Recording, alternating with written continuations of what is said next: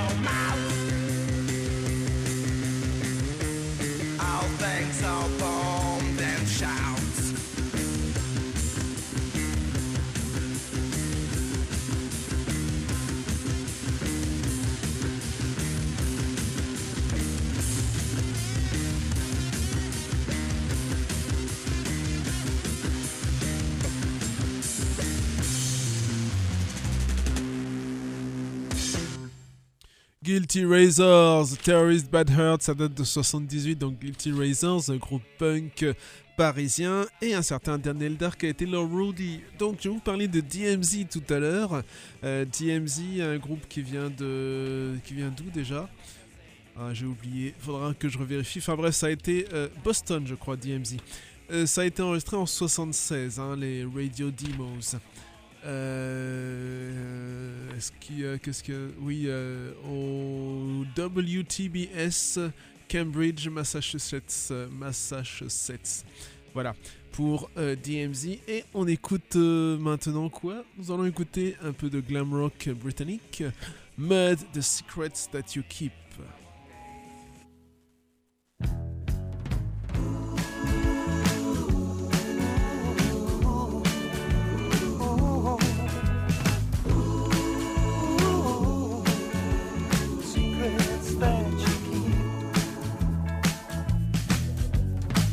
I've only got myself to blame.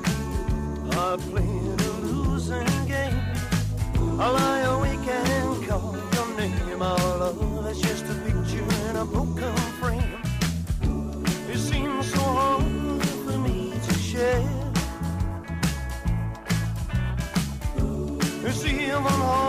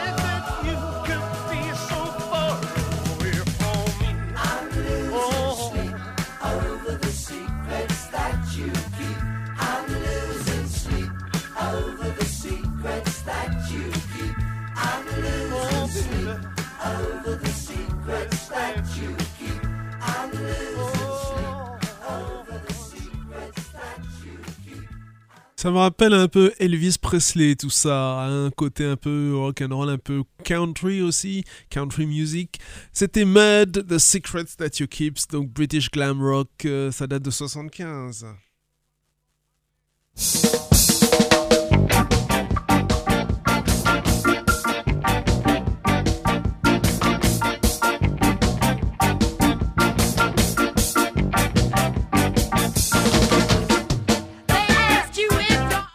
émission restée dans le glam rock euh, de compétition et voire même de prestige avec Sweet Action.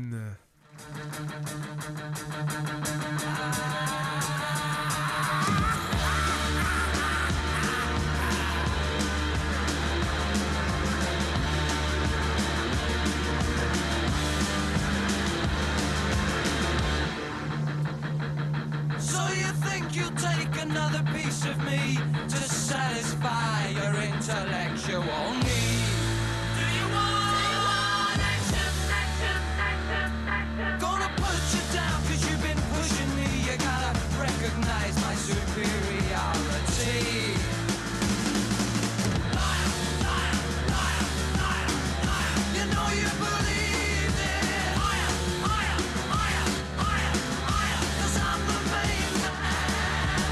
and that's why everybody wants.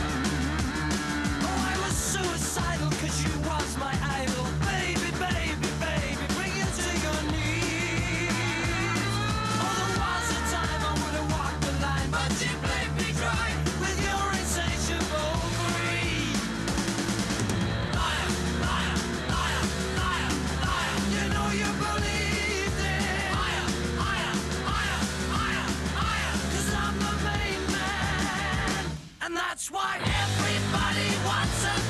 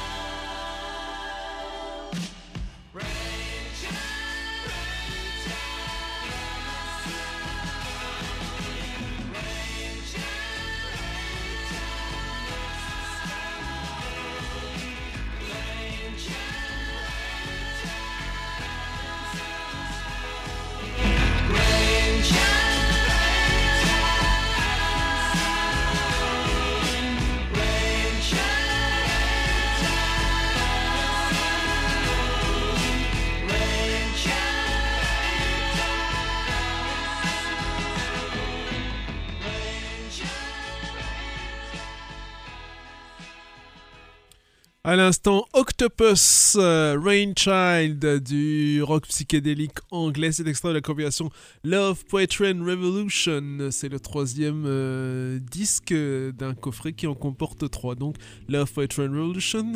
Euh, Le sous-titre A Journey Through the British Psychedelic and Underground Scenes 1966 to 1972, donc 66-72, un voyage à travers la scène britannique psychédélique et underground, donc des années 66 à 72. Donc du garage, du rock psychédélique, etc. etc. Peut-être un peu de prog aussi. Euh, Il y a, je pense, euh, une cinquantaine de morceaux en tout, hein, c'est réparti sur euh, les trois CD. On écoute quoi maintenant? Nous allons écouter euh, un hommage euh, à Sidney Poitier dans un premier temps. Well, how'd you get there before I came along? We walk every Sunday, now we got you. Now, damn it! You ain't got me. He was a legend. He was a pioneer.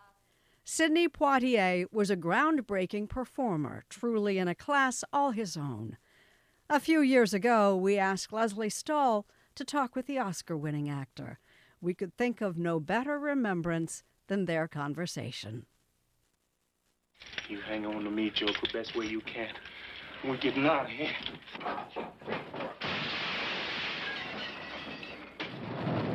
Sidney Poitier's life has been a series of firsts. In 1959, he was the first black man nominated for an Oscar as Best Actor for his role of an escaped convict alongside Tony Curtis. Kiss me again. He was the first black man to kiss a white woman in a movie. God is good. He has sent me a big, strong man. He didn't say anything to me about sending me any place. I was just passing by. And when he won the Best Actor Oscar in 1964, It is a long journey to this moment. he was not only the first black actor to do so, he remained the only one till 2002. After starring in over 50 movies, Poitier says his career choices were less about being first and more about the image of his characters. You wouldn't play anybody who was immoral? Cruel? No. No? No, uh, if you go through my career, you'll find that I didn't. I didn't ever. His typical character was dignified, proud, and ethical. Well, you're pretty sure of yourself, ain't you, Virgil? Virgil, that's a funny name for a boy that comes from Philadelphia. What do they call you up there? They call me Mr. Tibbs. Take Virgil Tibbs, a Philadelphia homicide detective who reluctantly helps a small town police chief in Mississippi, played by Rod Steiger, solve a murder. Why'd you two come here? To ask you about Mr. Colbert. But before signing on to play the role, Poitier asked the movie studio for a major script change to this scene. Was Mr. Colbert ever in this greenhouse, say last night about midnight? I said, if he slaps me, I'm going to slap him back. You will put on paper that the studio agrees that the film will be shown nowhere in the world with me standing there taking the slap. God, you had this written into the contract. That's right. You saw it. I saw it. Well, what are you going to do about it? I don't know. And of course, it is one of the great, great moments in all of film, all of film, when you slap him back. Yes. I knew that I would have been insulting every black person in the world. The youngest of seven children, Sidney was born three months premature while his Bahamian parents were in Miami to sell tomatoes. Uncertain whether he would survive, his dad purchased a tiny casket while his mother consulted a palm reader. The lady took her hand and started speaking to my mother. And she said, Don't worry about your son. He will survive. He will walk with kings. Sidney lived in the Bahamas until the age of 15, when his parents, afraid he was on a path to delinquency, sent him back to Miami to live with his older brother.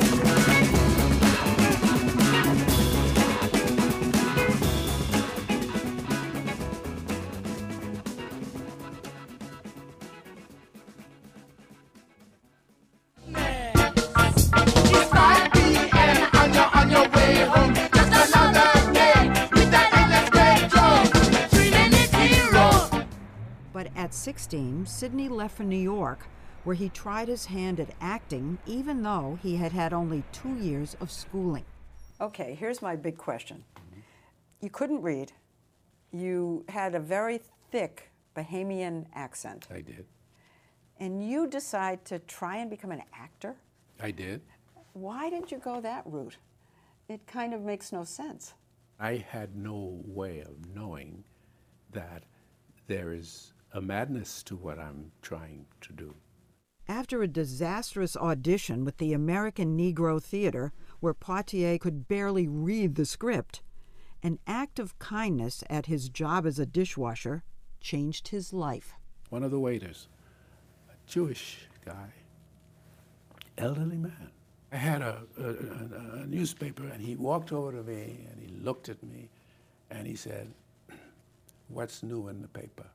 And I looked up at this man and I said to him, I can't tell you what's up in the paper.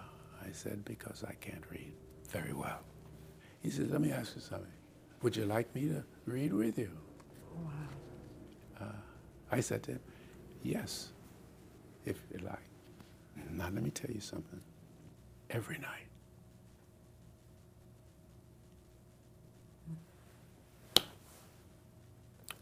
every night, the place is closed. Everyone's gone. And he sat there with me week after week after week.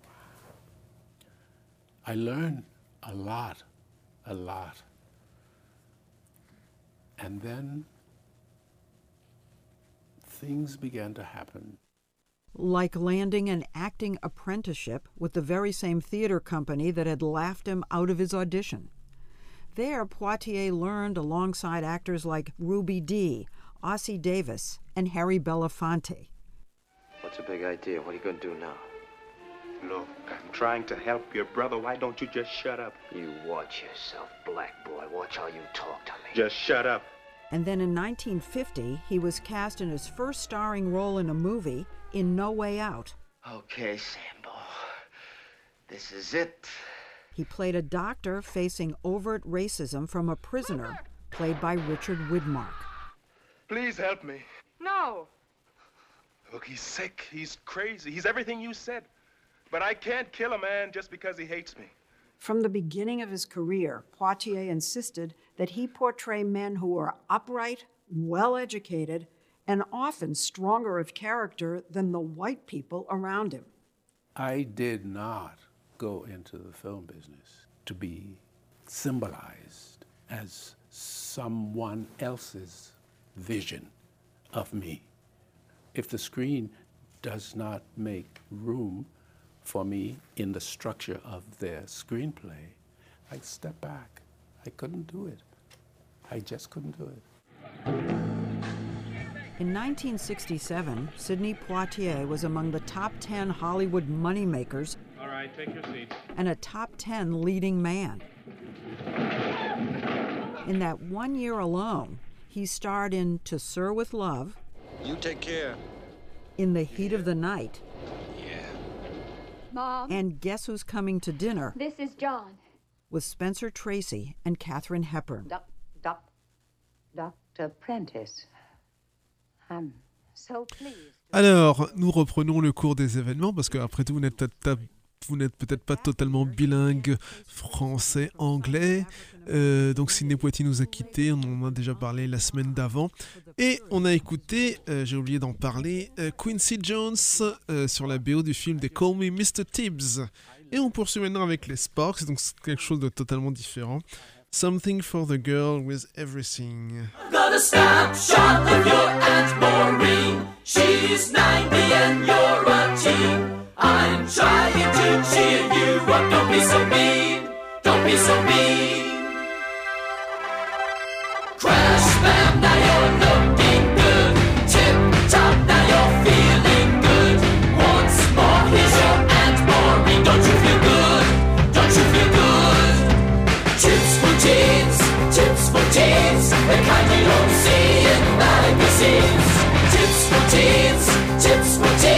The kind you don't see on TV.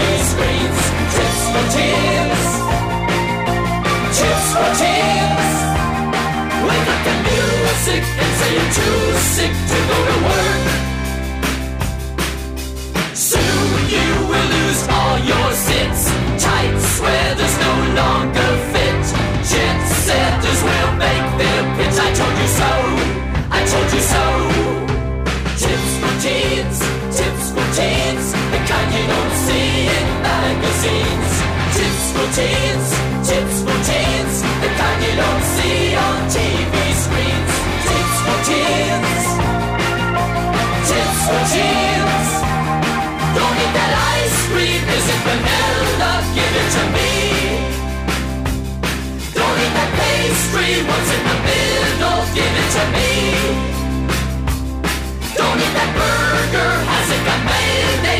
To me.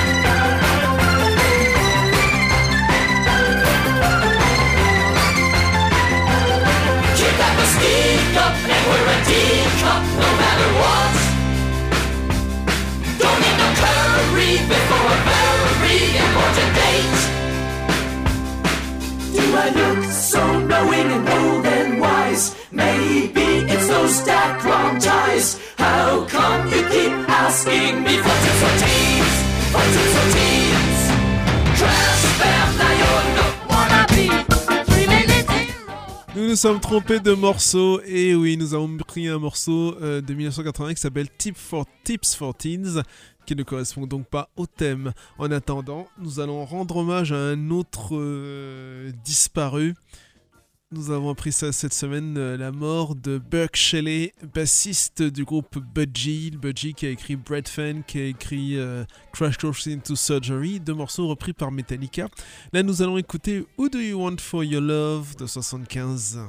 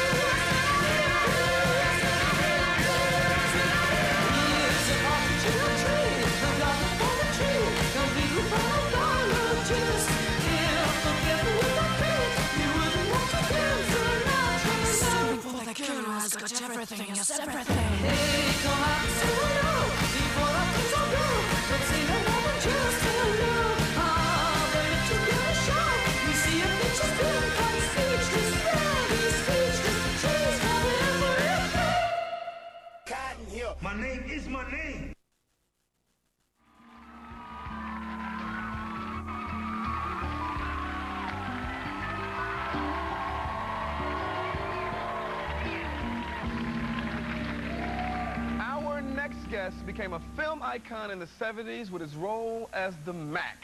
He can currently be seen in How to Be a Player. Ladies and gentlemen, please welcome Max Julien.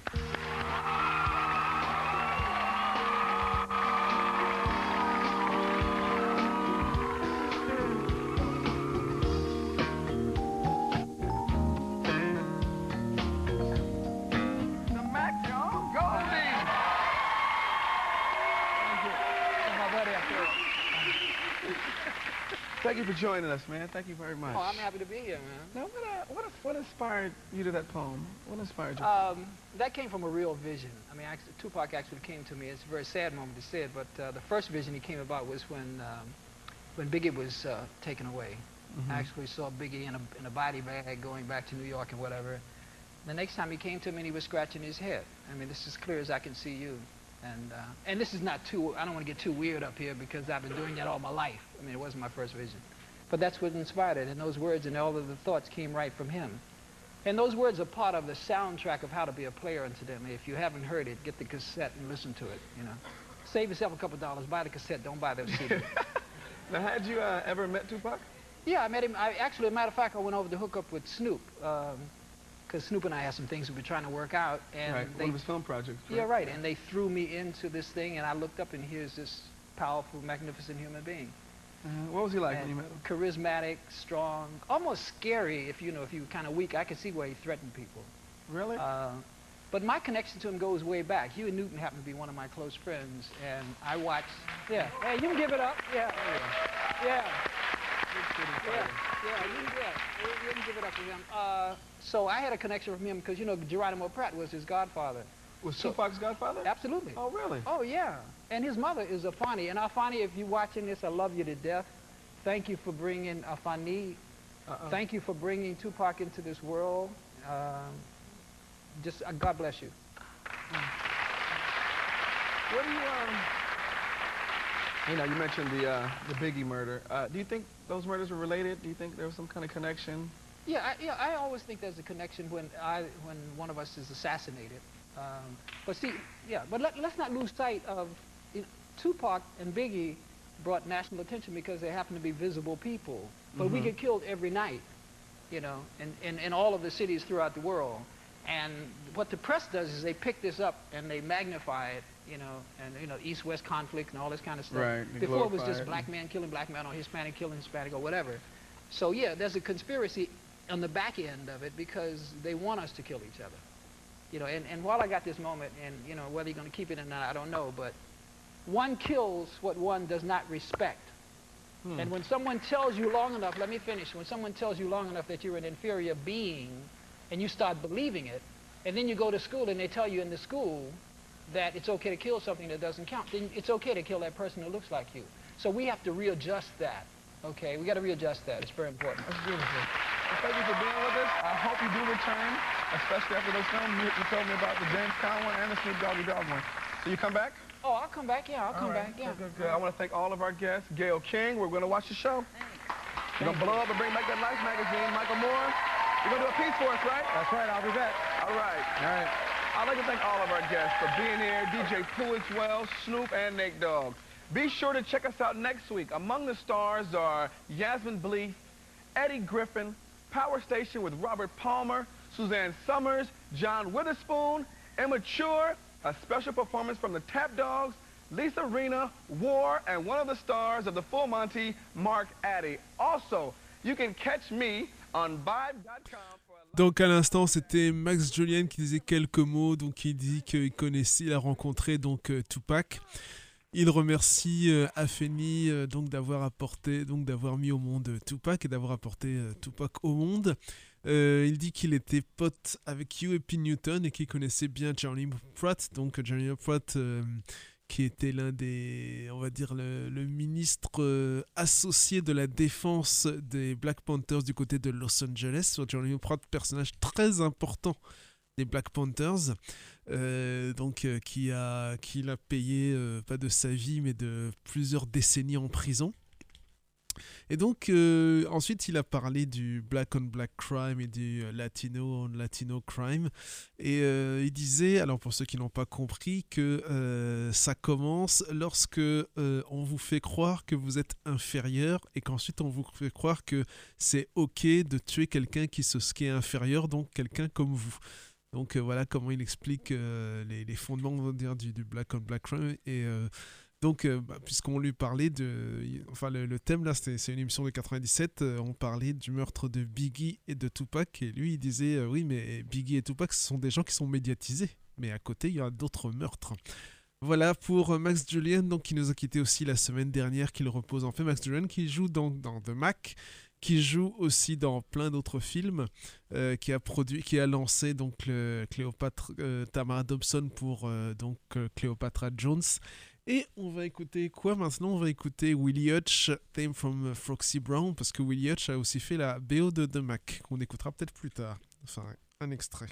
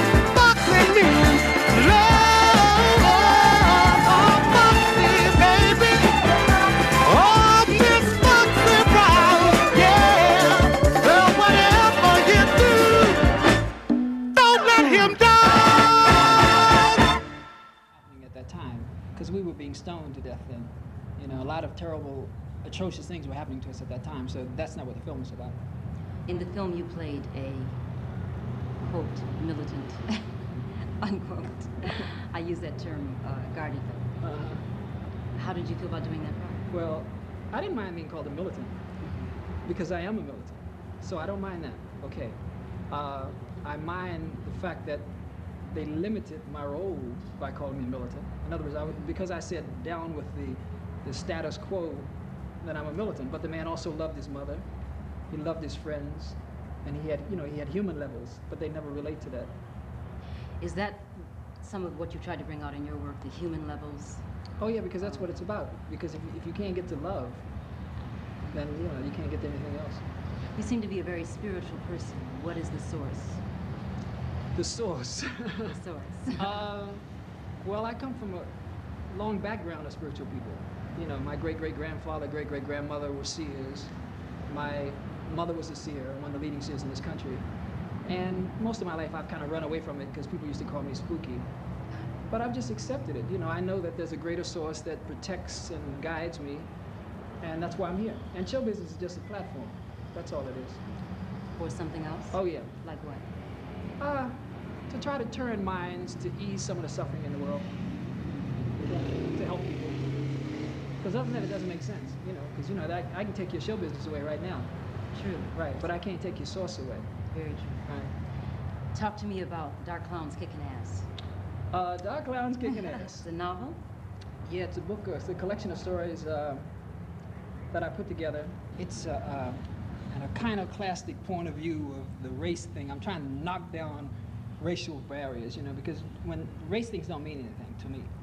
Because uh, if I'm looking at you, I'm not dealing with you because you got brown color and you got certain colored eyes. I'm dealing with you as a human being, part of a planet that we all have to share. But this book is really trying to knock down the racial myth that we are the same and that it is important, because it's not important. These films that you make, such as The Mac, go over to Africa, and for some people, they're the only representation that they have of what black people are like in the United States. But some people in the black community say, that's not me, I don't want to be represented that way. I'll tell you where it started. It started in the studios because in 1971, I'm so glad I'm here. I'm glad you people stopped by. I get a chance to say this finally. I've been wanting to say this now for eight years. 1971, Hollywood was dying, looking for subsidization from the government, and suddenly somebody came along, God bless him, named Melvin Van Peebles, okay, and did a film and whatever you might think of it called Sweet, Sweet Back's Badass Song. And it turned this entire industry around. And suddenly they said, wow, there are black people out there who go to see movies like we hadn't been going all the time, right? Mm-hmm. And suddenly black films would be made and made and made and made, and nobody nobody's giving credit to the fact that those films literally saved Hollywood. And I'm gonna tell you something good, because I'm a very positive person. Right now, we're almost back in that same position. We definitely are. And those people who are around who want to make films are gonna be making films.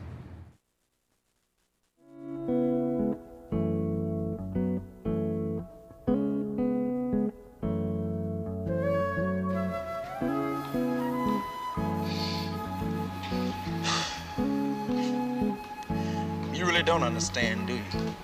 Hey, man, don't you realize in order for us to make this thing work, man, we've got to get rid of the pimps and the pushers and the prostitutes and then start all over again clean. Hey, look, nobody's pushing me anyway, okay? I mean, not you, not the cops, nobody, man. I mean, you want to get rid of the pushers, I'll help you. But don't send your people after me. Oh, come on, John, can't you see that we can't get rid of one without getting rid of the other? We got to come down on both of them at the same time in order for this whole thing to work for the people. Hey, look, nobody's closing me out of my business.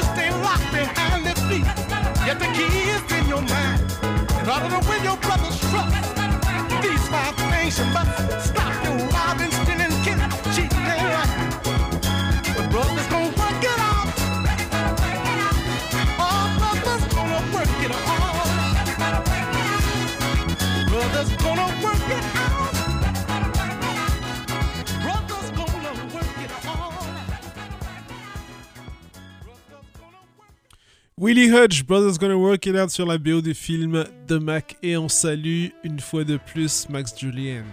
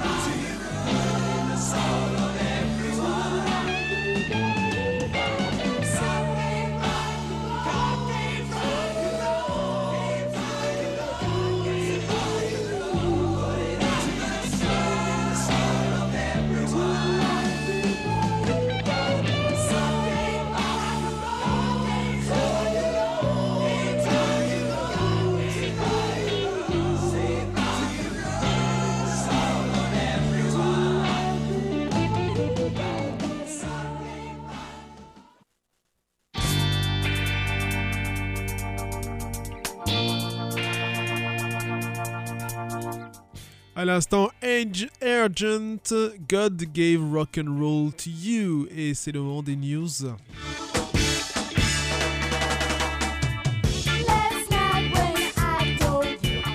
Alors, comme je vous le disais, après Sidney Poitier, après Max Julien, ce sont James Toomey, euh, donc euh, du groupe Toomey, et euh, Buck Shelley, euh, donc de Budgie, qui nous ont quittés. Donc James Toomey avait euh, 75 ans, il nous a quittés le 9 janvier. Buck Shelley avait 72 ans, il nous a quittés le 10 janvier, qu'il repose en paix. Comme interne Sect figurerait sous réserve de non-complications liées au Covid au festival Crash Festival qui aura lieu le 8 octobre 2022 à Portland dans l'Oregon, donc aux États-Unis. Sur Get Busy, euh, l'émission télé, euh, donc après Dynasty puis Calvo, c'est Roca qui s'y colle. Donc euh, c'est disponible sur YouTube hein, pour ceux qui ne regardent pas Click. Et l'interview de Roca, c'est comme l'interview de Dynasty, ça vaut le détour, on apprend pas mal de choses. Il se livre sans compter, on va dire, il raconte sans, sans mégoter pas mal de choses, Roca. Et c'est comme Dynasty, on va dire, j'ai envie de dire ça. Et contrairement à Stomy et Passy, et un peu contrairement à Calbo, qui euh, ont un peu plus de, j'ai l'impression, de retenue. Il y a des choses qu'ils euh, cachent, mais bon, c'est, euh, c'est, comment dire, le secteur A, c'est spécial. On va dire ça comme ça. Rix Mordo du fanzine Black Lagoon va peu à peu arrêter son site de chronique de films, de chronique de films de genre, hein, bien sûr, qui s'appelle The Toxic Crypt. C'est ce qu'il a annoncé. Sur euh, Gris euh, TV interview euh, de Gizo et Vorachi, intéressante. Il raconte pas mal de choses, notamment sur le petit monde West Coast hexagonal à l'é- à l'époque, enfin c'est-à-dire dans les années 2000. Seven Metal Inches va sortir un picture disc d'un split EP entre Godsemen, le groupe de black metal péruvien, et Infernal Curse, le groupe, je crois, de death metal argentin. Sorti euh, prévu le 16 janvier 2022 et à venir aussi un EP de Death Ciel, le groupe de death metal chilien, ça sera le 30 janvier. Sinon, pour les fans de old school death metal, il y a un nouveau groupe intéressant qui s'appelle Metaphobic. Ils ont enregistré un EP 3 titres, il faut aller voir ça sur leur page Bandcamp. Donc Metaphobic, M-E-T-A-P-H-O-B-I-C. Une autre perte, euh, même deux autres pertes à déplorer, donc Rolly Spector des Ronettes euh, qui nous quitte et le batteur de Revenant, donc groupe thrash death metal, euh, Revenant qui apparaît notamment dans Glorious Times et euh, Revenant dans lequel officie au départ un certain John McEntee avant d'aller fonder Incantation. Et j'apprends aussi que CPO Boss Hog, euh, le, pote de MC Ren, nous a quittés. Voilà. Que tous ces gens reposent en paix. Et on va poursuivre avec Idris Muhammad.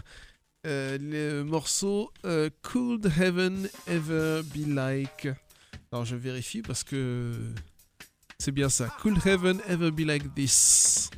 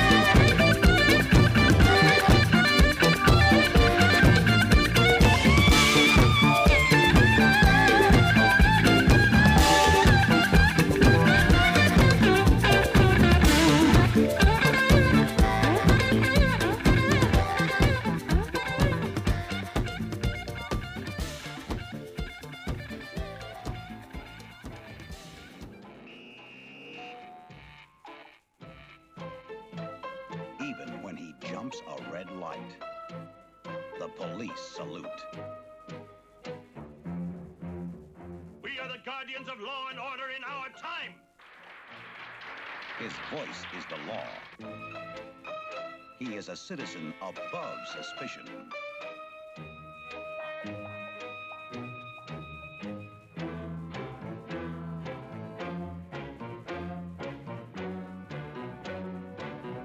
And this citizen above suspicion commits murder.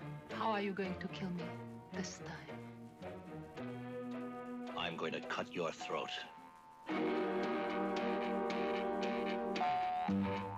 I left my fingerprints all over the apartment. Not to sidetrack the investigation. Not to sidetrack the investigation. Not to sidetrack the investigation. Not to sidetrack the investigation. But to prove. But to prove. But to prove. But to prove that I am above suspicion.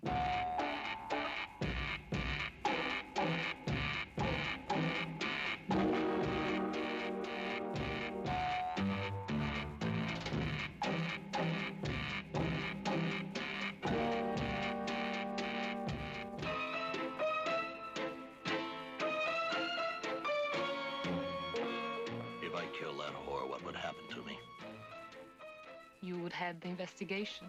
How brave you are.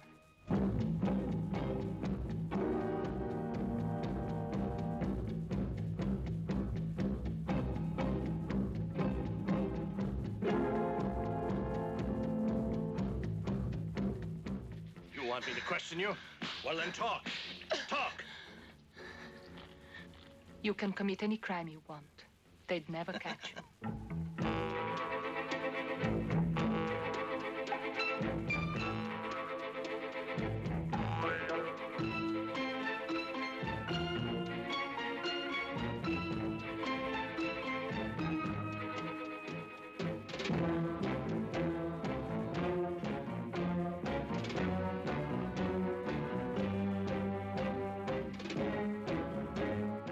Un film d'Elio Petri de 70, enquête euh, d'un citoyen au-dessus de tout soupçon, euh, avec Gian Maria Volonté et Florinda Bolcan, donc euh, cinéma italien des années 70, cinéma de qualité. On poursuit avec quoi? On poursuit avec Linda Clifford, et le morceau qu'on va écouter c'est Never Gonna Stop.